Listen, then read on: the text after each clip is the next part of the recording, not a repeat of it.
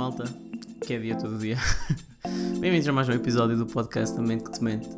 Hoje temos connosco a doutora Sandra Andrade, da Clínica Teresa Rebelo Pinto. A doutora é focada na saúde mental e psiquiatria.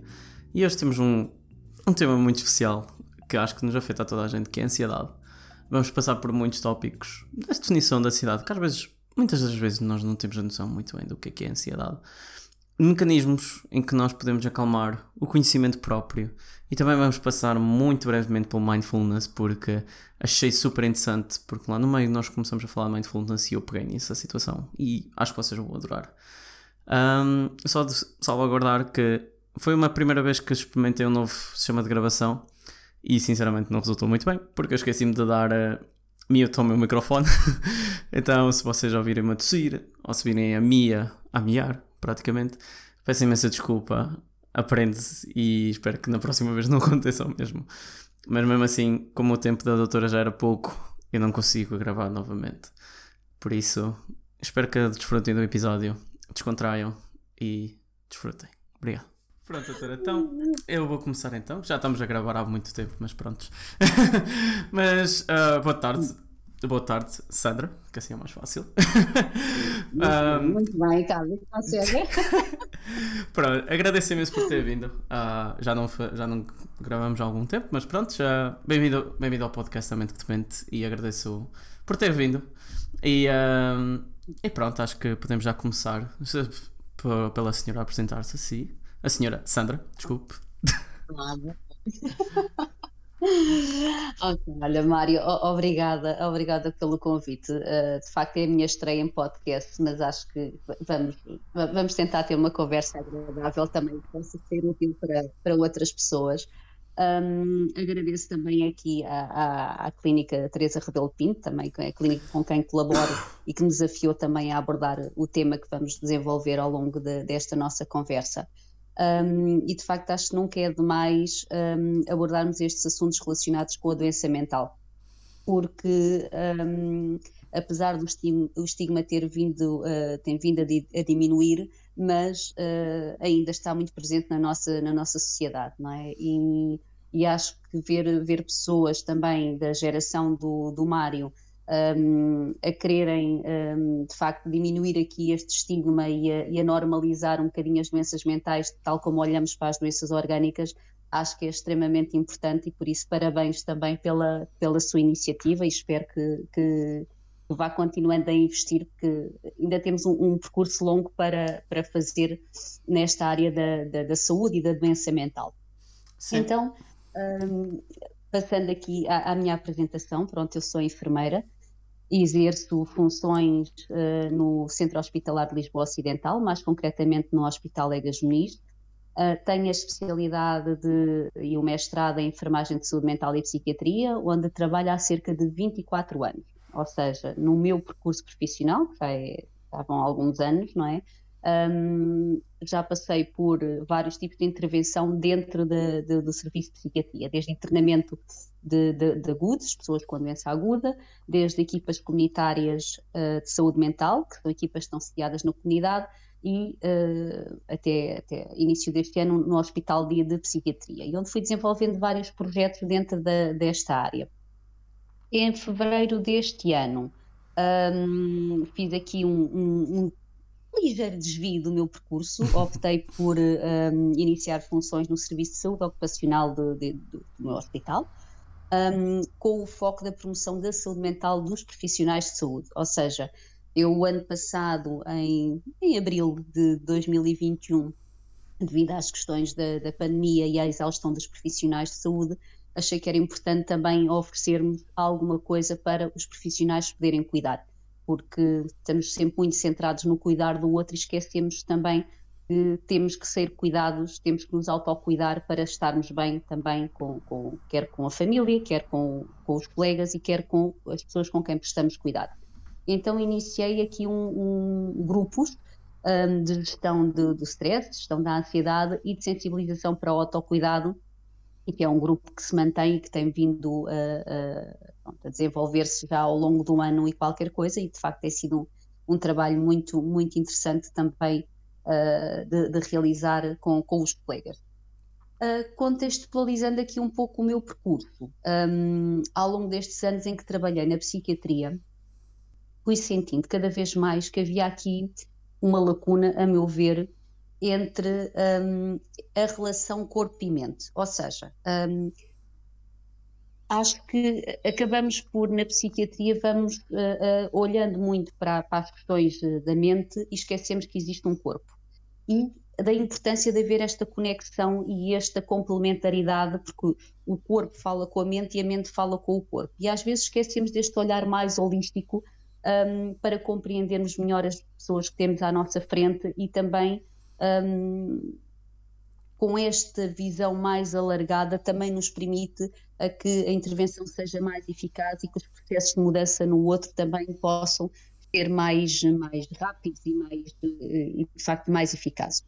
Então fui investindo aqui em várias formações relacionadas com, com o yoga, com o mindfulness, com técnicas de relaxamento um, e uh, comecei aqui há relativamente pouco tempo também além do hospital a desenvolver intervenções individuais uh, na, na, na, clínica uh, e que tem sido muito interessante e, e fazer parte desta equipa porque é uma equipa também em que uh, tem um olhar holístico sobre o ser humano. Nesta equipa integram osteopatas, nutricionistas, hipnoterapeutas e as outras áreas mais comuns e que são fundamentais todas as áreas para a equipa um cuidado mais integrado. E de facto esta equipa tem, tem esta esta vertente e com a qual eu me identifico perfeitamente e, estou muito satisfeita de, de, poder, poder aqui colaborar também.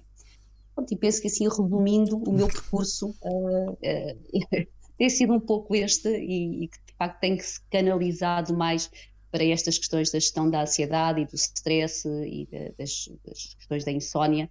Um, e neste in, integrando o corpo e a mente, que para mim cada vez é, faz mais sentido e, e é essencial. Sim, uh, já que agora você está a pegar nesse assunto, eu por acaso, o episódio anterior eu fiz com, com a doutora Ana Pinta Azevedo e falámos dos transtornos psicossomáticos, não estou em erro, que é assim que se diz. Uhum. E uh, foi uma primeira, foi a primeira vez que eu tive interação e conhecimento dessa situação do corpo e a mente. E simplesmente eu fiquei, uau. Wow. uh, e depois, eu, depois de gravar o episódio com a, com a doutora, tipo, eu, cheguei, eu ia para todos os meus colegas e dizia assim: Tu sabes disto? Tu sabias disto? e é muito impressionante essa parte e acho que é uma boa, uma boa área. Uh, gostava de ouvir imenso. Mas um, pronto, já que você está a pegar, acho que podemos passar para o assunto do, do podcast. Um, uhum. Que acho que é muito simples e às vezes. Eu, eu, gosto, eu gosto muito disto porque às vezes nós temos muita ansiedade. Eu sofro por ansiedade também. Uh, normalmente é quando estou para fazer um big step. Num, um big step na carreira profissional. Tanto, ou isto, por exemplo, começar um podcast para mim, Jesus do céu. Foi o que foi. um, mas lá está, eu aquilo que acho que podíamos começar que é para si, para si ou, ou assim na comunidade, o que é que é literalmente a, a ansiedade? Ou seja, é uma pergunta muito vaga, mas, mas lá está, dou-lhe dou a palavra. Uhum. Pois, oh Mário, eh, de facto aqui a ansiedade é algo que é natural a todos nós, não é? O Mário estava a dizer que se sofre de ansiedade e quando, e quando uh, temos alguma situação diferente no nosso dia a dia e ela ainda fica, ela ainda fica mais presente, não é? Uhum. E, e, a, ansiedade, a ansiedade é algo que, que, que, é, que é bom e pode ser, que nos pode impulsionar, e depois vou falar um bocadinho mais à frente sobre isso, um, e, e, que nos protege e que nos pode impulsionar a, desenvolver uh, projetos mais construtivos na nossa vida. Agora, uh, quando de facto sentimos aqui a ansiedade de uma forma permanente e intensa, e mantida ao longo dos nossos dias, e sim pode vir a ter consequências que, que, que também vamos depois uh, falar nisso um pouco mais à frente. Mas a ansiedade não é mais do que um conjunto de reações físicas e emocionais, lá vamos um, um bocadinho aqui outra vez à mente e, e, e ao corpo, uhum. um, essas reações uh, a diversos estímulos, quer estímulos internos, quer estímulos externos. Pronto. E há aqui três aspectos básicos que habitualmente estão presentes na ansiedade. É um, há um estado de medo por antecipação de algo, não é? Ah, é potencialmente desagradável, não é? A ansiedade, a ansiedade habitualmente não é uma sensação agradável. É sempre direcionada para o futuro, não é? e que nos dá aqui alguma percepção, muitas vezes mais consciente ou mais inconsciente, que podemos estar em perigo. Por isto, estes quatro componentes estão habitualmente estão sempre presentes. O medo à antecipação, pela, o medo pela antecipação a algo, ser desagradável, direcionada para o futuro e que nos dá a percepção que podemos estar em perigo. Muitas vezes pode, pode não ser um processo consciente, não é? Uh, muitas vezes uh, nem percebemos muito bem, estamos ansiosos, mas porque é que estamos ansiosos, mas não há motivo nenhum e muitas vezes isto não, não, não é claro para nós e daí que seja também que é muito importante, pronto, os outros tipos de, de abordagens, como as psicoterapias, para compreendermos melhor o que é que se passa connosco, não é? Porque claro. uh, nem, sempre, nem sempre é claro. E, e há uma pessoa que, que eu admiro muito que, que ainda no outro dia dizia que a ansiedade é uma sofisticação do medo. E que achei muito interessante esta, esta, esta associação de, de, da ansiedade a uma sofisticação do medo. De facto, um, eh, há um medo que, que, está presente, não é? Uh, sim, sim. E que muitas vezes não, não percebemos porquê. Uh, algumas situações até conseguimos uh, ver, uh, olhar de uma forma muito clara, é este o fator que me está a provocar ansiedade, outras vezes isso não, não, não, não está presente. Não é? Pois a ansiedade uh, também se pode manifestar de diferentes formas, ou seja, cada um de nós pode ter manifestações diferentes em termos da ansiedade. Mas as mais comuns, digamos assim, temos as emocionais, que, por exemplo, quando há, há um, pode haver um medo excessivo, um, há uma inquietação, muitas vezes há dificuldade de atenção e concentração, há uma preocupação constante. Isto uh, são os sintomas emocionais mais comuns, e que há outros, com certeza. Depois, em termos físicos, também depende um bocadinho de cada um de nós. Há pessoas que têm a boca seca, outros que ficam com náuseas, uh, taquicardia, que é quando o coração fica ali mais acelerado, palpitações, aquele aperto no peito que às vezes nem conseguimos quase respirar, dá uma sensação que não conseguimos respirar a tensão muscular também, há uma contração dos músculos, parece que estamos sempre preparados para, para, para reagir, um, os músculos ficam muito tensos, as cefaleias, as chamadas dores de cabeça, os suores, a insónia, mas isto, como estava a dizer, não é? depende muito de, de cada um de nós, é? porque uh, pessoas têm mais tendência, por exemplo, a ficar com as cefaleias, até as enxaquecas, muitas vezes, que também pode estar muito relacionadas com estas questões da ansiedade, um, outras pessoas ficam só mais na tensão muscular, outras é uma coisa mais da linha emocional, depende, depende um bocadinho também hum. aqui de cada um de nós. Sim. Em termos, há uma, há uma pergunta também que às vezes hum, discute-se um bocadinho, que é, a ansiedade é sempre má? Isto é uma questão que é importante, porque às vezes olhamos para a ansiedade logo como se fosse um bicho-papão e que é uma coisa sempre negativa, não é? Sim. Um, mas, de facto, a ansiedade nem sempre é má. Ou seja, a ansiedade pode nos ajudar a ter um melhor desempenho. Uh, pode-nos uh, ser é um meio, muitas vezes, para nos impulsionar para uma ação mais construtiva. Ou seja, se eu tenho um teste, tenho um exame na faculdade, estou ansioso, não sei muito bem aqui, pronto, como é que como é que vai ser o meu desempenho, como é que vai ser a minha nota, como é que vai correr. Posso sentir em termos, eh, estou mais preocupada emocionalmente, estou aqui com, com, com preocupações mais excessivas, sinto uma ligeira dor de barriga, a pulsação está mais rápida. E eu ter consciência desse estado e perceber que está relacionado com o exame, se calhar pode me impulsionar a estudar mais tempo, a estar mais concentrado, e a conseguir a ter melhores resultados, porque esta ansiedade impeliu-me a, a, a, ter ações construtivas. Um, ou seja, ela, esta ansiedade, uh, tal como eu disse, a ansiedade boa, digamos assim, ajuda-nos também a, a identificar melhor as situações que consideramos de perigo e a preparar-nos melhor para as enfrentarmos. E no caso do, do, do exame, pode ser isto, não é? Eu deteto que estou ansiosa, ok, então o que é que eu vou fazer em termos construtivos e não destrutivos para ficar mais uh, descontraída, não ficar tão tensa, porque se eu tiver mais conhecimento da matéria, também vou permitir-me eh, relaxar mais um pouco. Não, é? não sei se isto faz sentido. Não, faz um, completamente sentido. E uh, olhando para trás, para a minha vida académica, por acaso eu pensava assim no mesmo. Por isso. Uhum. Em que às vezes tinha aquele teste em que sabia que podia reprovar ou não e estava eu a estudar. E eu sempre fui aquela pessoa que estudou no dia antes. e, um, E havia testes que eu já começava a sofrer por ansiedade, né? como se diz, e eu chegava lá uma semana antes já estava a começar a estudar e claro que eu chegava ao teste muito mais confortável, né? Mas por acaso claro. isso é uma boa forma de olhar para a ansiedade, por acaso. Sim, porque a ansiedade não tem de ser o bicho-papão, entre aspas, não é?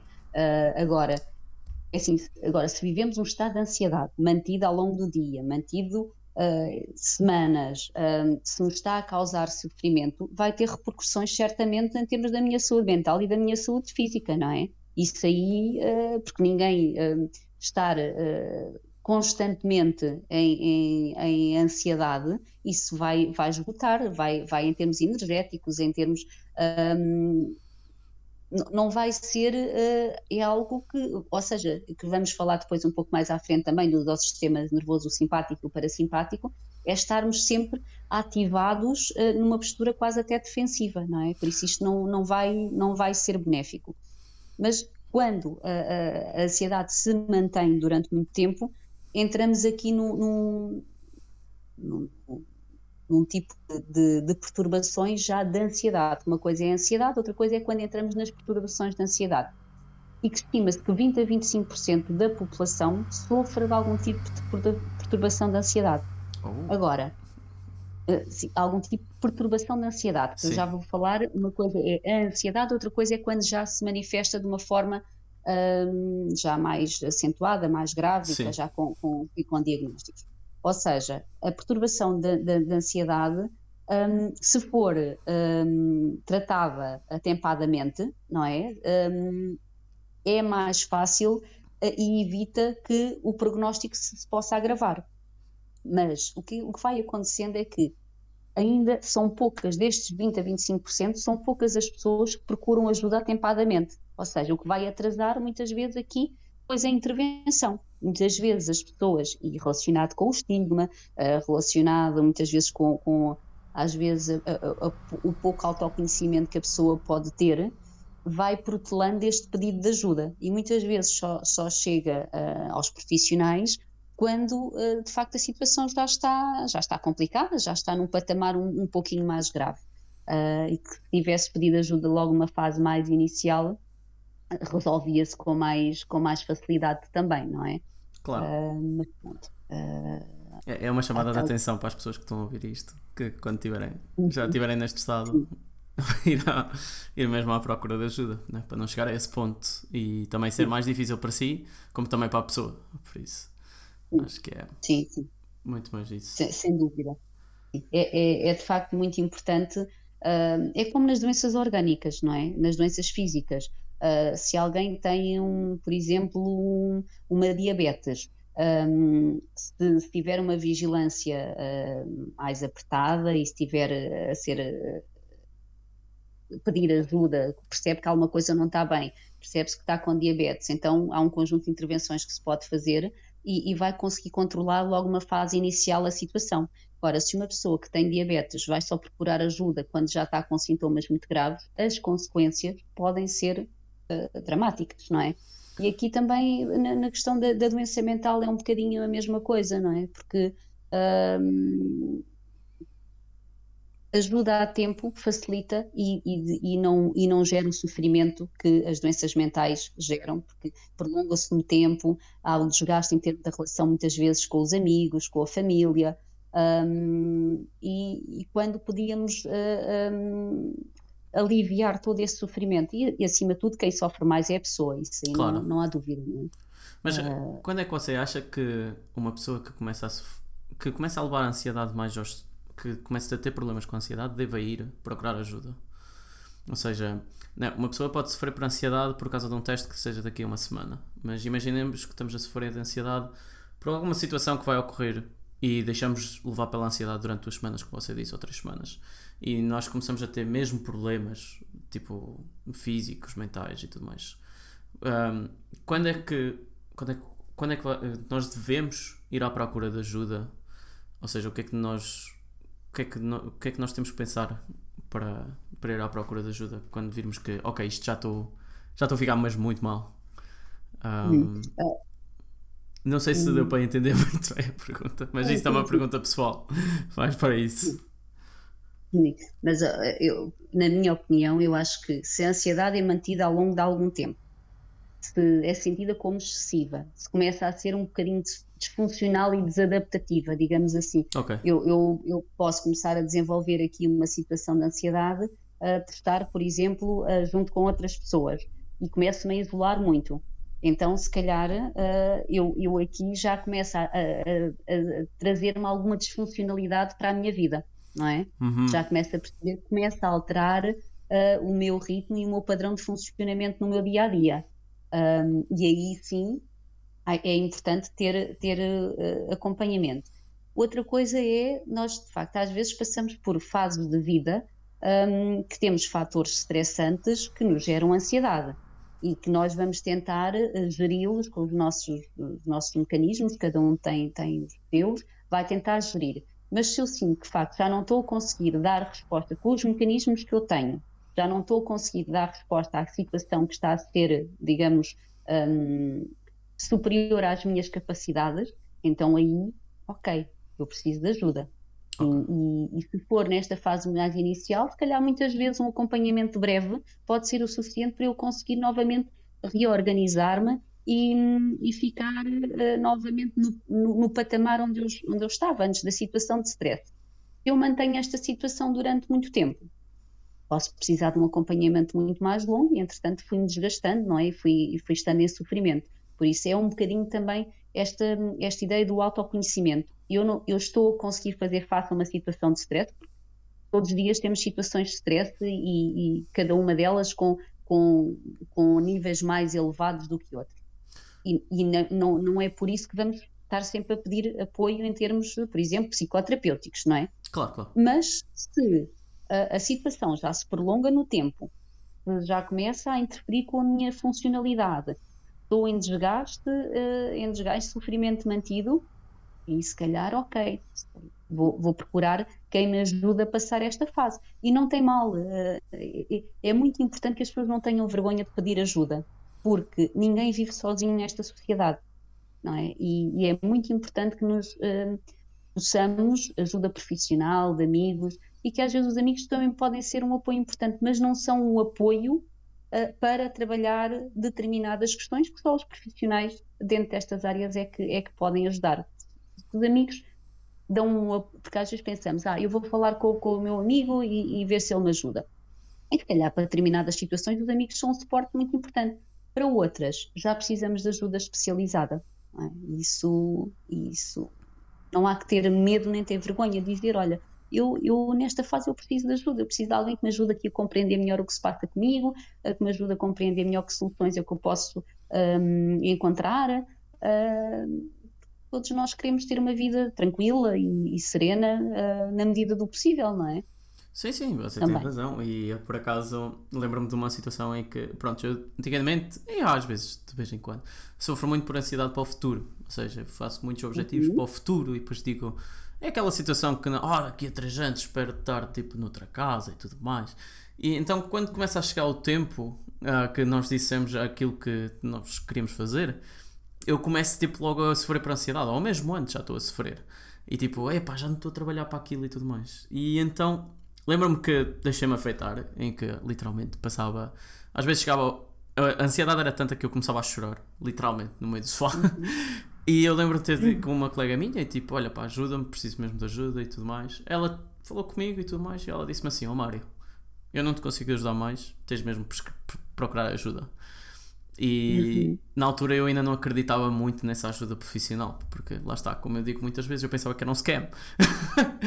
e, um, e então, lá está, tipo, tive que engolir o meu orgulho né? e, e fui à procura de ajuda. Claro que eu tive tempo receio, mas lá, lá está, já estava num ponto que estava horrível. E então a ajuda profissional veio-me ajudar imenso. E apesar de ter lá a minha colega, ela foi. teve mais, uh, mais coragem para me dizer: tu precisas mesmo de ajuda profissional. Então, sendo, pronto, sendo ela psicóloga também. Pois, amigos, amigos são uma coisa, amigos com profissionais de saúde a, intervirem junto de, de, de, de, amigos não, não, não é aconselhável. Não, mas lá está, tipo, pronto, as pessoas às vezes podem estar a ouvir este episódio e chegar lá, ah, tenho por acaso um amigo meu que está sempre a falar comigo e tudo mais, e se calhar podias sugerir isto. E então às vezes também é bom ouvir de ambas as partes, tanto como amigo como com a pessoa que precisa de ajuda. Por isso acho que é super importante também isso. Então, sim, sim, sim, sim. Sim, e, e, é o que eu estava a dizer há pouco, não é? É muito importante o apoio dos amigos, mas muitas vezes não é o suficiente. Precisamos de um trabalho mais profundo, de autoconhecimento uh, e de encontrar aqui outras ferramentas para se fazer face aos desafios que estamos a passar na altura, e, e isso também nos dá experiência para depois, mesmo em termos futuros, uh, outros desafios que possam surgir, já temos ali uma maior capacidade para, para, para os gerir, não é? Isso claro. uh, é extremamente importante. Um, extremamente importante. Então, uh, pessoal, vamos quero passar assim para uma situação que é um, pessoalmente, ou seja, individualmente, como é que uma pessoa pode acalmar essa ansiedade? Ou tipo, quais são os mecanismos que nós. Você falou de mecanismos que nós poderemos ter e trabalhar. Você tem alguma sugestão de mecanismos pessoalmente hum. para acalmar essa ansiedade?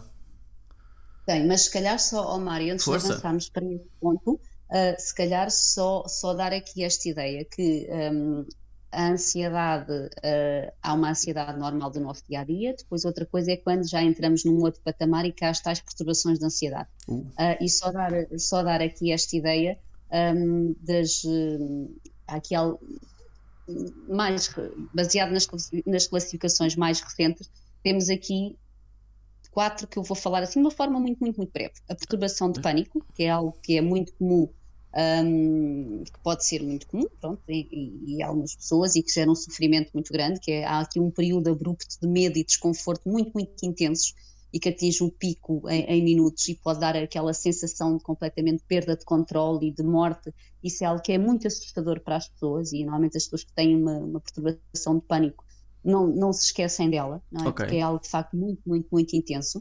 E isto já faz parte da tal perturbações de ansiedade uh, que, que, que, falei há pouco. Sim.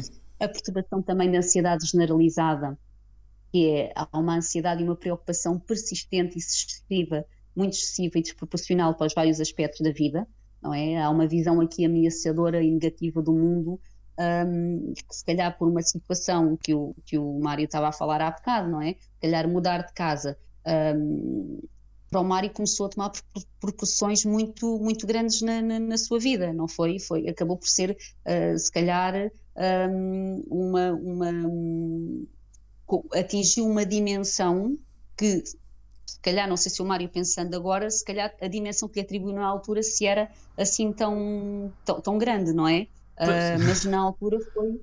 Não, não sei o que é que. não, não, na altura foi enorme, sim. Na altura foi enorme. Mas, mas é? sim, Sim. Uh, mas, ou seja, há esta, há esta preocupação persistente e excessiva, que é desproporcional muitas vezes a vários aspectos da vida. Depois as questões da fobia social também, o medo e a ansiedade, uh, que são persistentes em contexto de, de, exposição quando estamos ao escrutínio dos outros, ou seja, há o receio da humilhação, o receio da rejeição, um, e que levam muitas vezes ao evitamento de situações de interação social. Este também pode, pode ser uma situação que, que, que surja. E temos as fobias também específicas, ou seja, em que há um medo muito marcado e, irracional em relação, por exemplo, a determinados objetos ou contextos. Pronto, isso são cenários que são muito temidos, por exemplo, em relação a animais, em relação a injeções, a elevadores, aos aviões, a ficar fechado em espaços, uh, pronto, em espaços fechados.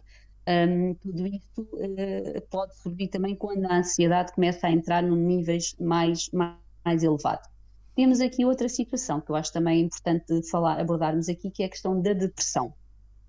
E hum. que a, a depressão um, pode ocorrer, um, ou seja, a depressão pode ser um sintoma uh, da, da ansiedade, pode ser um sintoma, fazer par, parte do quadro clínico da depressão, ou também é comum as pessoas com ansiedade em grau muito elevado podem evoluir para um estado depressivo. É? Por isso também a ansiedade é algo, a, depressão é algo que pode andar aqui associado também à ansiedade. Não sei se, se fui clara. Uh, sim, uh, por acaso acho interessante muito, muito esse ponto, porque pronto, pessoalmente estou nessa situação. Uhum. E então achei interessante, foi por isso que quando você disse depressão eu fiquei, hum, interessante. Porque de facto às vezes pode ser a ansiedade fazer só parte de, do quadro depressivo ou quando a ansiedade atinge níveis muito elevados, pode evoluir para este estado depressivo. Por isso andam aqui muito, muito juntas uma com a outra também. Podem andar muito juntas, muito próximas aqui uma, uma da outra. Hum?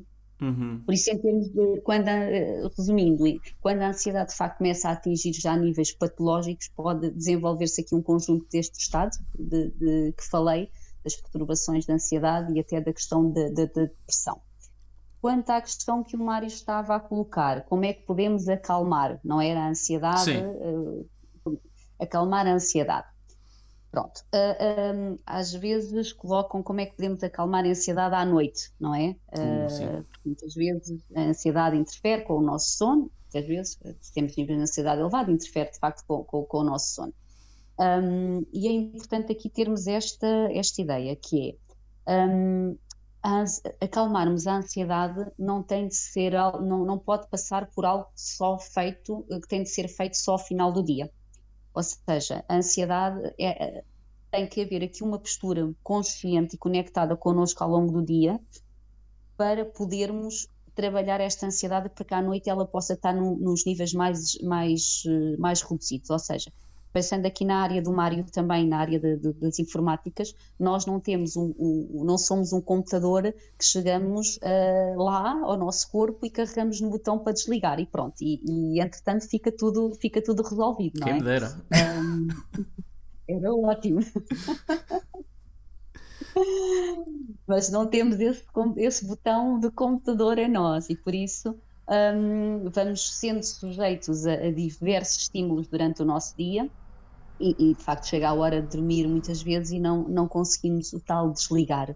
Por isso é muito importante também irmos fazendo aqui alguns momentos de pausa ao longo do nosso dia para ir permitindo, ir desligando um pouquinho ao longo do dia para que possamos chegar à noite já com níveis mais uh, baixos da nossa ansiedade e tudo aquilo que está, à volta da ansiedade. Mas se, se o Mário me permitir, eu acho que é muito importante também as pessoas compreenderem que como é que o nosso sistema nervoso autónomo funciona. Força! Um, pode ser. Pronto. O então, podcast é eu seu. Acho que, eu acho que se compreendermos melhor as coisas, também acho que podemos ter ações eh, mais concretas para uh, um, colmatar as dificuldades que temos. E, e, só dar esta ideia aqui, nós temos o nosso sistema nervoso uh, autónomo, está dividido entre o sistema nervoso simpático e o sistema nervoso parasimpático. Ou seja, eles ajudam-nos a regular os nossos estados. O, o simpático é o, o sistema de mais excitabilidade. O parasimpático é o de maior tranquilidade. Hum. O que é que acontece? Este, o simpático, é aquele que vai nos um, permitir que estarmos alertas para situações de perigo e que nos vai permitindo, um, que nos vai preparando para lutar, para luta ou fuga, um, e que vai libertando aqui um conjunto de neurotransmissor, neurotransmissores, como a acetilcolina, noradrenalina, para podermos estar preparados para reagir. Uh, vamos imaginar que te temos um leão atrás de nós e precisamos de reagir. Então é este o sistema que nos vai ajudar a preparar. E muitas vezes o que acontece com as questões da ansiedade é que temos este sistema nervoso simpático muito ativado e que vai fazer com que uh, estejamos uh, a tensão muscular, um, toda a, a, a, atenção que vamos, vamos tendo à nossa volta, um, parece que estamos sempre preparados para lutar uh, com o leão ou para fugir do leão. E a ansiedade faz-nos estar nesse, nesse estado. O sistema nervoso simpático é aquele o sistema que nos traz a tranquilidade, que nos traz a calma, um, e que quando um está a funcionar, o outro não está, ou seja, eles não trabalham os dois em simultâneo. Por isso é que é, é que é muito importante termos esta consciência, que temos estas, estes dois uh, estes dois, eh, digamos assim, dois caminhos. Um, e quem sofre de ansiedade, o sistema nervoso simpático está de facto ali mais ativo. E o que temos a fazer é, ok, então vou educar o meu sistema nervoso parasimpático. E o que é que é importante? É importante reconhecermos o nosso estado. É muito importante fazermos pausas ao longo do nosso dia, um, duas, três vezes ao longo do nosso dia e percebermos como é que eu estou, como é que eu me sinto, um, como é que está a minha mente? Tenho uma mente, estou com uma mente acelerada, estou com, uma, com os pensamentos mais ruminativos, Um, como é que está o meu pensamento? O meu corpo, como é que está? Tenho, tenho os ombros muito tensos, tenho os ombros quase a chegar às orelhas, tenho, a minha respiração está superficial. Então, o que é que eu posso fazer para um, diminuir isso? Ou seja, se eu tiver os ombros muito, muito tensos e, e muito contraídos, ok, então se calhar posso relaxar um, os ombros, posso fazer aqui algumas rotações, uh, posso fazer uma respiração mais profunda se a respiração estiver mais superficial, ou seja, é, há todo um conjunto de, de, de, estratégias que podemos implementar, mas se tivermos esta noção como é que nos sentimos. Porque acontece, o que acontece muitas vezes é que estamos uh, em piloto automático maior parte do nosso dia. E por isso não temos a noção em que fase é que, é, é, em, que, em que estado é que estamos. E este, estas micropausas ao longo do dia vai nos permitir que uh, o nosso piloto automático possa estar mais, possa desligar por alguns períodos e que eu possa uh, trabalhar um pouquinho o meu sistema nervoso parasimpático, ou seja, que eu possa, se eu fizer uma respiração mais profunda, se tiver ali 30 segundos, um minuto a respirar mais profundamente, a minha pulsação vai ficar mais baixa Vou ativar aqui, em termos da respiração abdominal, o diafragma, por sua vez vai dar informação ao cérebro que eu estou a relaxar, e isto vai me permitir chegar ao final do dia com menos tensão e com menos ansiedade, porque vou quebrando aquele ciclo, e se imaginarmos um gráfico, ao longo do dia, se eu, não, não, se eu tiver tendência para um funcionamento mais ansioso, ao longo do dia, eu, a minha ansiedade pode vir a, a crescer se eu não for fazendo quebras, vou chegar à noite com níveis de, de ansiedade elevados. Então é importante fazermos estas pausas ao longo do, do, do, dia, para irmos quebrando e para irmos tendo consciência do estado em que estamos. Hum, não sei se fui clara com isto, Mário. Ah, foi claro, foi claro. Pronto, eu estava aqui a pensar, tipo, pronto, pessoalmente, uh, e pronto, as minhas pausas que faço assim ao longo do tempo é para tomar café, né? Às vezes eu aproveito para tomar um cafezito e então vou lá fora, estou ali um bocado a pensar e tudo mais. E, um, e por acaso você disse uma coisa interessante, porque estes momentos todos pequenitos, que às vezes podem ser pequenitos, mas às uhum. vezes não damos atenção, servem-nos para conhecer.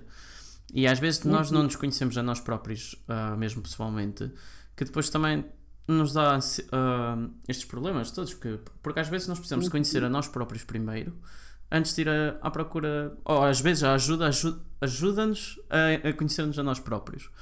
Porque era uma coisa que eu sentia bastante, que era, eu não sabia o que é que eu era, ou que tipo, como é que eu, como é que eu reagia a certas situações e tudo mais. E então às vezes eu precisava de parar, e eu comecei a fazer isto regularmente, que é, precisava de parar e pensar um bocado uh, em mim, como é que eu me sinto, como é que eu estou, como é que eu estou fisicamente, como é que eu estou para também conhecer-me a mim próprio e, e facilitar pronto, o meu dia também. Que acho que é uma coisa uhum. muito boa que nos deixa acalmar, acalmar durante o dia para depois à noite pronto, chegarmos e estarmos mais à vontade também. Uhum. Isso, isso, isso, é extremamente importante o que o Mário está a dizer. Uh, e um, o, esta, esta, cada vez mais estou a falar no mindfulness. Um, o mindfulness, na prática traduzido, uh, atenção plena, uh, é uma forma de facto de, de tomarmos este, esta consciência, é? de olharmos para nós e estarmos conscientes como é que, como é que nós estamos, qual é o nosso estado. Uh, e de podermos fazer, um, uh, ah, beber esse café que o, que o Mário estava a dizer, mas beber o café de forma consciente. Hum. Uh, e não é estar a beber o café, ao mesmo tempo estou nas redes sociais, ou ao mesmo tempo estou a fazer outra coisa qualquer. Ok, eu estou a beber o café, e vou saborear e vou sentir o café, é estar no aqui e no agora. Um, e isso é extremamente importante. E, e, na nossa sociedade, com tantos estímulos que temos à nossa volta, isso uh, acaba por ser difícil uh, muitas vezes as pessoas implementarem.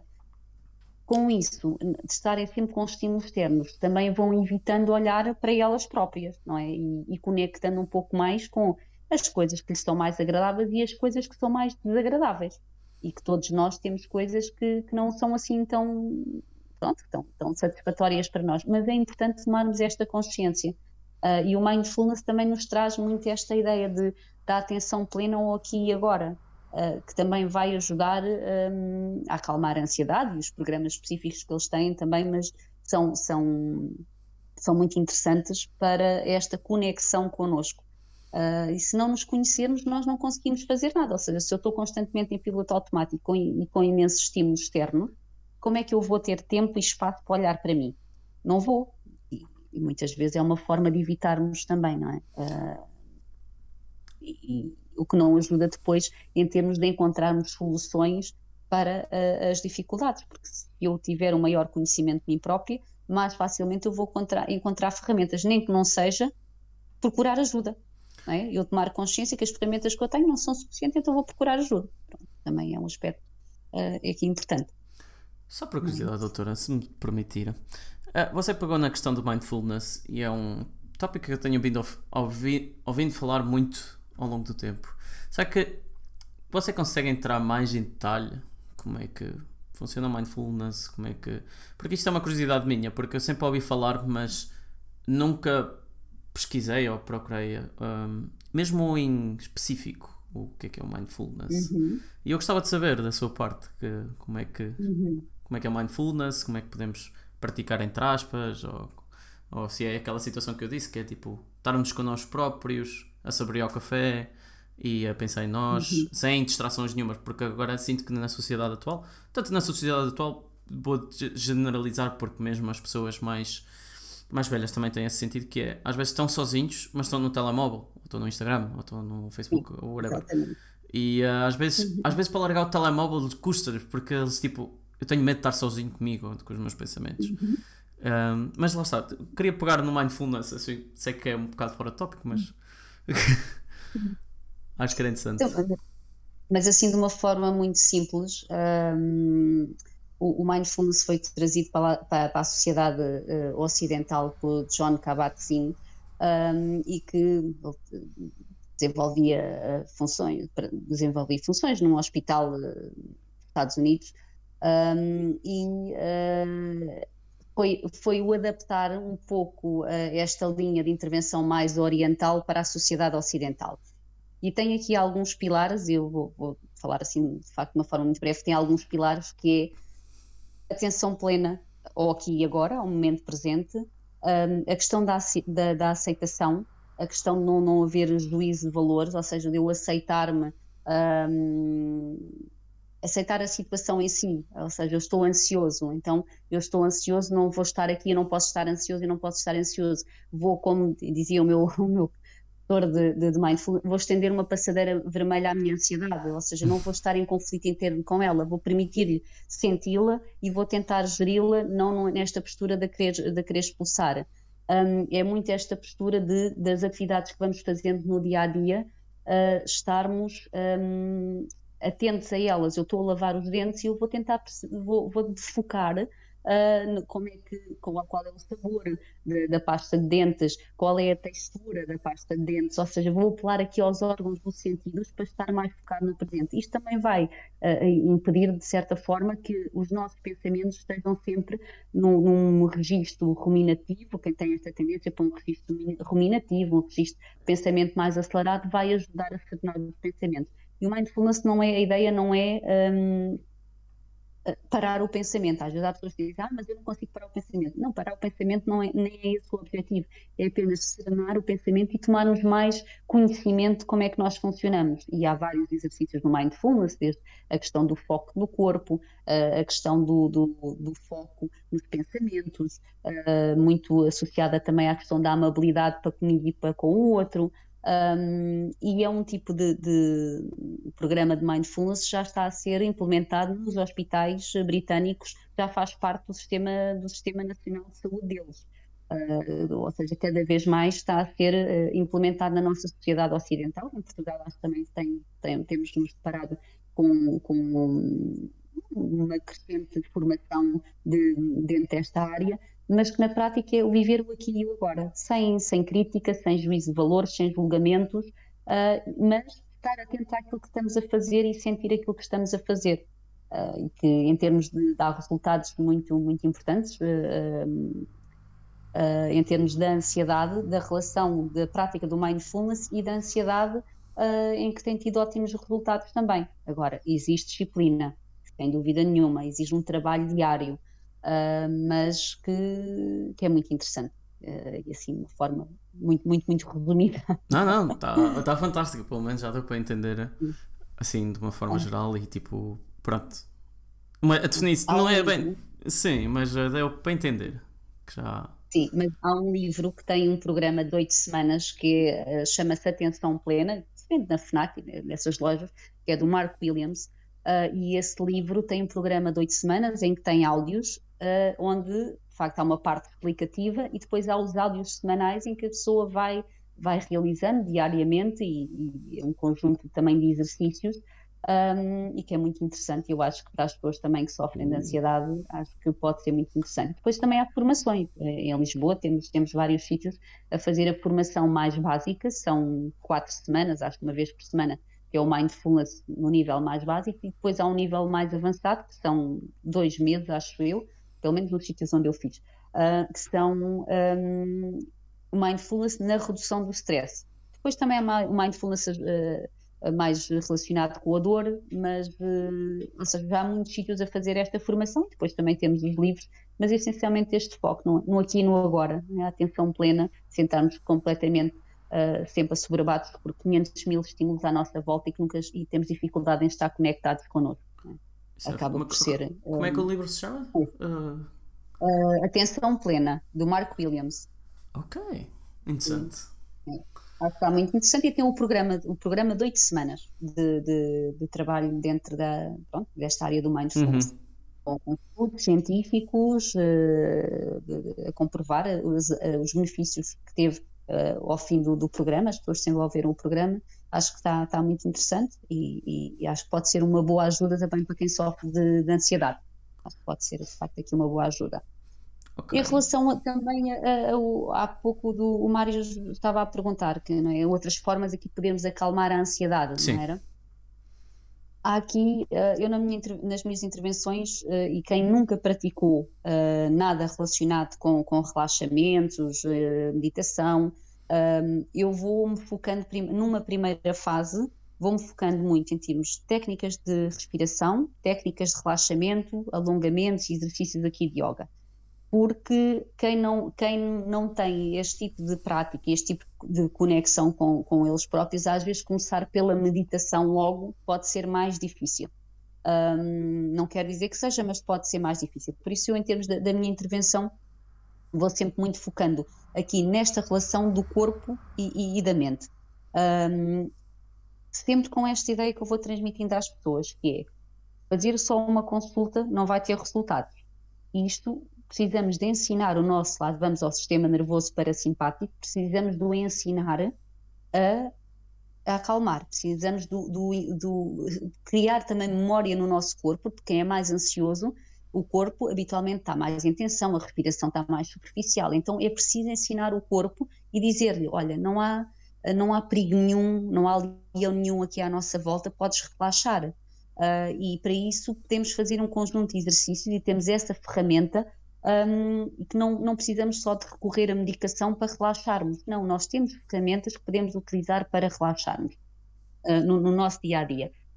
E esta ideia de cada um de nós é, é, o, é o, seu perito uh, para perceber o que é que o relaxa mais no seu dia a dia. Mas é importante tirar pelo menos 10 minutos do nosso dia para dedicar-nos a nós.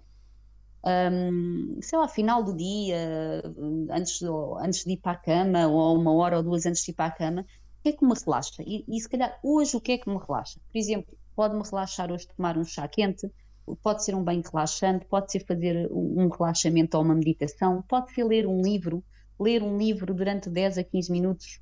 Há quem diga que, em termos de alguns estudos, equivale também a uma meditação, a um relaxamento, uh, porque em termos das ondas cerebrais, uh, pronto, ficam idênticas a, um, uma meditação. Uh, e, é muito importante também que as pessoas, até à hora de dormir, o que é que acontece muitas vezes? As pessoas estão no computador ou estão nas redes sociais e o que é que isso vai fazer? Isso vai fazer com que o nosso cérebro fique muito mais uh, estimulado. Um, e, e, ele vai interpretar como se estivéssemos a trabalhar. Por isso, isso uh, não. Eu até posso dizer, ah, mas eu estou na rede, estou no Facebook ou no Instagram e estou a ver coisas que gosto e estou a relaxar. Não, mas o nosso cérebro não vai fazer essa interpretação. Uh, além que tem a agravante, quando estamos nesses, uh, termos de, computador ou de, de telemóvel, eles emitem uma luz azul que vai interferir com a nossa qualidade do sono. Por isso, um, aqui é muito importante que, que, vamos começando por fazer, à medida que se aproxima a hora de deitar, um, algumas, uh, alguns comportamentos para irmos desligando dos estímulos do nosso dia. Um, e, e, de facto, aqui fazer umas técnicas de respiração, por exemplo, a respiração abdominal, que é uma respiração que não é, é, é relativamente simples, mas que a maior parte das pessoas não tem consciência como é que respiram e é difícil pôr em prática. Ou seja, como eu disse há pouco, a respiração, quando as pessoas estão mais ansiosas, a respiração fazem essencialmente através do peito. A respiração abdominal é uma respiração em que nós vamos, quando inspiramos, aumentamos o nosso abdômen como se o abdômen fosse um balão e expiramos pela boca e o nosso abdômen recolhe. Ou seja, estes movimentos do inspira e expira, focando no abdômen, vai ajudar a ativar o nosso sistema nervoso parasimpático, vai ajudar a relaxar. Há outras técnicas também, por exemplo, o relaxamento progressivo de Jacobson. É um tipo de relaxamento em que vamos focando nos vários grupos musculares. Por exemplo, vamos começar nas pernas, contraímos os músculos das pernas e relaxamos. Contraímos os músculos dos braços e relaxamos. Contraímos os, os nossos ombros e relaxamos. Ou seja, isto também vai dar informação ao nosso corpo que estamos a relaxar. É outra, outra das formas. Existem variadíssimas. Trabalhar também o corpo com alongamentos também é muito importante, porque uh, alongamentos ou exercícios básicos de yoga, o que é que vai acontecer? Enquanto estamos a fazer estes exercícios uh, mais físicos, mas mais relaxantes, a nossa mente vai desacelerar, porque vai ficar mais focada no corpo e vai começar a serenar. Ao mesmo tempo, mais uma vez, se, se os nossos grupos musculares vão ficando mais relaxados, também a nossa mente, o nosso sistema nervoso parasimpático, vai entender que nós estamos mais descontraídos e ele também vai nos ajudar neste relaxamento. Um, ou seja, uh, é muito importante aqui irmos uh, percebendo o que é que me pode ajudar a entrar num estado de maior relaxamento, maior tranquilidade e que essa ansiedade que muitas vezes é tão desgastante possa ir diminuindo. Muitas vezes há pessoas que conseguem fazer estes processos sozinhas, outras pessoas que não conseguem, por isso precisam de, de, de ajuda, e, e, é o que vou fazendo aqui nas intervenções individuais também, é ajudar a perceber o que é que para aquela pessoa nesta fase de vida, o que é que é mais relaxante para ela, o que é que pode ser mais, mais tranquilizador, digamos assim. Um, e não quer dizer que daqui a uns tempos não se possa avançar por outro tipo de, de estratégias, mas acima de tudo é importante também que a pessoa perceba qual é a música que a relaxa mais, uh, que tipo de exercícios é que, que pode ser mais, uh, mais uh, relaxante para elas. É muito importante esta autoconsciência, de facto faz a diferença um, pronto, para o nosso dia a dia. Uh, e há pessoas às vezes que me dizem: Ah, mas eu não consigo acalmar a minha ansiedade, eu não consigo relaxar. Todos nós conseguimos relaxar. Agora, é importante treino, persistência e às vezes sozinhos não conseguimos, é preciso também a ajuda de um profissional para percebermos em conjunto o que é que pode ser mais ajustado para aquela fase, para a experiência que a pessoa possa ter em tipo, deste tipo de técnicas, o, o que é que pode ser mais ajustado.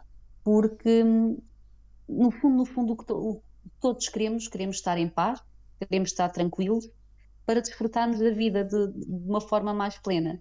E por isso é, é, é importante, uh, se não conseguirmos sozinhos, também procurar ajuda para encontrar este tipo de, de técnicas que às vezes precisam de, de, de estar em complementaridade com, com, com outras uh, intervenções. E, uh, e a experiência que eu tenho tido é, por exemplo, a psicoterapia associada a este tipo de intervenções mais práticas, digamos assim, um, acaba por ter, pronto, por ter bons resultados e acho que tem sido uma experiência também muito gratificante esta que, que estou a ter pronto, neste momento com este tipo de intervenção.